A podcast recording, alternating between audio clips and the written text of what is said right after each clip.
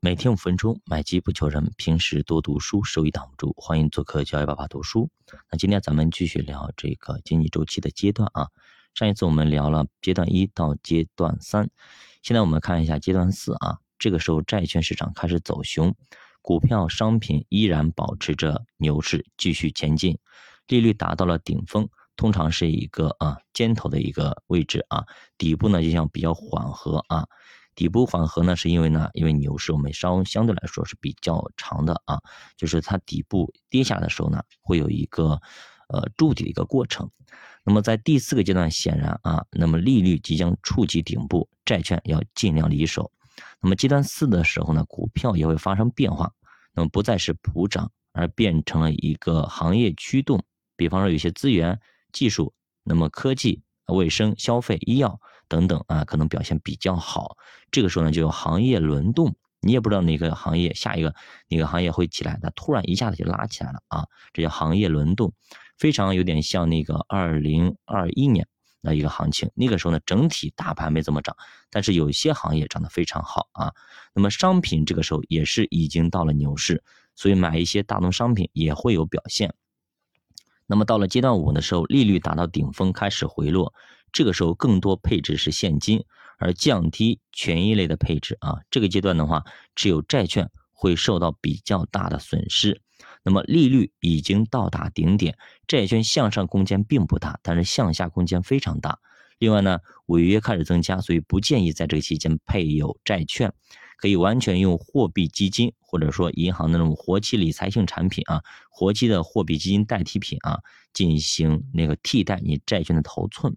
那么至于说股票在阶段五里边表现最佳的应该是原材料，但总体上来看，这个阶段啊，能够上涨的股票已经是越来越少了啊，但是指数可能还在创新高，所以在股市非常。疯狂的阶段，这个时候谁都跑不过指数啊，所以这个时候极具迷惑性，所以大部分股民还沉浸在牛市的疯狂当中。呃，比方说零七年的时候啊，那么股市从五千点直接冲到又一千点，那个时候说说五千点是股市的起点等等啊，那个时候呢，像钢铁这种鞍钢股份等等啊，三个月翻一倍的行情特别多。再比如说二零二一年这种行情下，对不对？很多的像那个眉飞色舞啊，有色金属、煤炭等等啊，也是蹭蹭蹭往天上涨，对吧？所以很多人都感觉哇，牛市这么疯狂，其实呢啊，只是这些周期品在涨啊，很多的大盘股等等这一些的股票和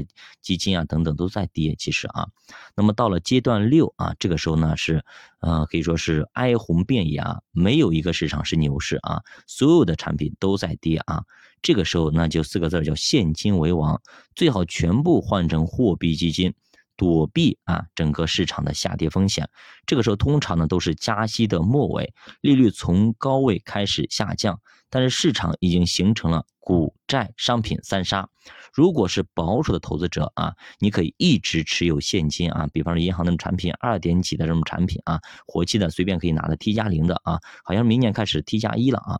就是在这个阶段的话，你就用现金等着啊，你等待我们等待阶段一的出现。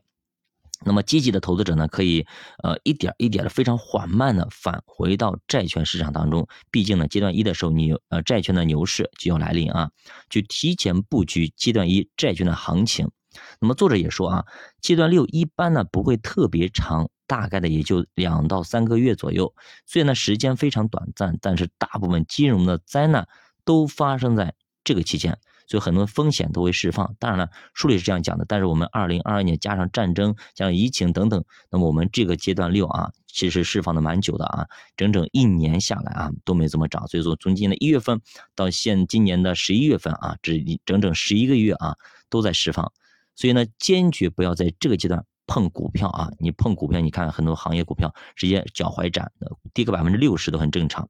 所以说债券呢，你买是套不死人的。但是，呃，你如果买了股票的回撤非常非常大，你可能扛不住。所以这个时候呢，你就像我们做的一样啊，从年初到现在，我们一直在读书，对吧？啊，读了半年多的书，你就远离市场，你不要回到市场当中，也不要去看盘啊。持有现金其实就是一份抄底的期权。如果你提前打光子弹，那么后面有更低的价格，可能就跟你没有关系了。这个时候商品也不要碰，因为现在已经没有了投资环境啊，整个市场全部哀鸿遍野，大家都干嘛？拿钱去存款。所以说今年的存款比去年多了百分之七十。想想看啊，这些这么大规模的存款，就是因为大家都不买了。这个时候你买啥都跌啊，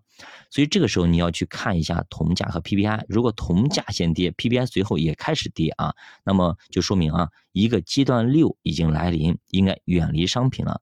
最后呢，咱们总结一下啊，呃，就是在利率即将见底的时候，市场进入阶段一，你可以提前布局债券，适当的通过可转债增加股票的配置。而当确认债券开始上升之后啊，就可以开始布局股票。那么在阶段二，也就是目前咱们这个位置，该如何操作呢？我们下节再继续接着讲，小白的书陪你一起慢慢变富。我们下节再见。